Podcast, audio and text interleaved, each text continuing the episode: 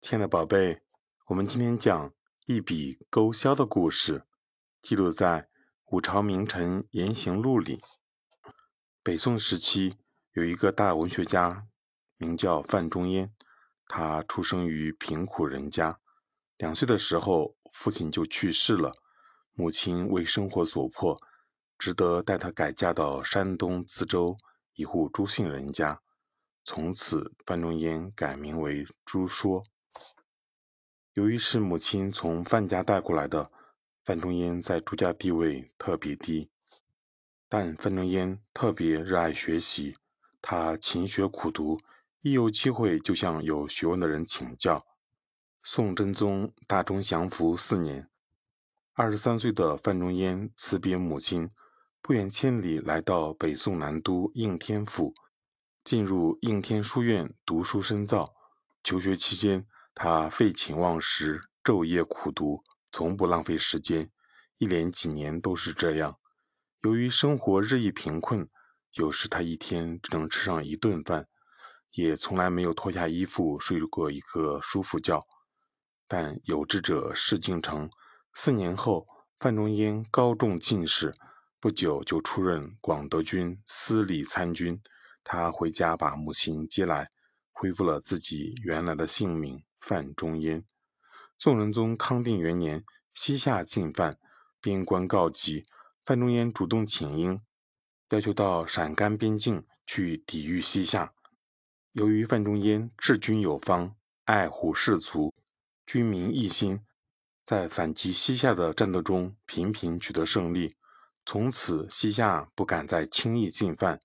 在范仲淹的努力下，双方正式议和。由于抵御西夏有功，范仲淹被调回京城担任副宰相一职，开始在政治上大展宏图。他联合辅弼欧阳修等人进行改革，实行新政。范仲淹推行新政，雷厉风行，对官员的考核和任命极为严格。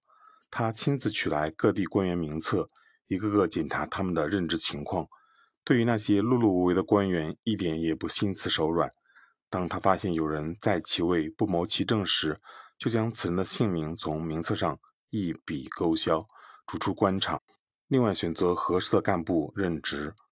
富弼对范仲淹素来很敬重，看到他在整治吏治时如此不留情面，不免有些担心，便从中劝阻说：“把一个个的人的姓名从名册上一笔勾销很容易，可是这样一来。”被勾去的名字的人就要全家痛哭了。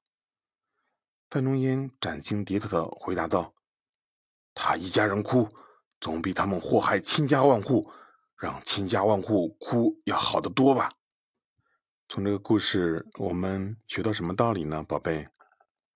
范仲淹任职以后，对官场的腐败现象进行大力整顿，免除掉不合适的官员。富弼呢，劝他说。不要如此断送别人的前程，否则别人全家就会失魂落魄、伤心痛哭。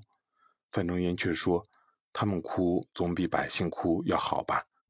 富弼从一个人被免职想到这家人全家失魂落魄，体现了仁慈之心。但他的人属于小人，而范仲淹联想到千家万户、天下苍生，范仲淹的人是大人。心系的是黎民百姓。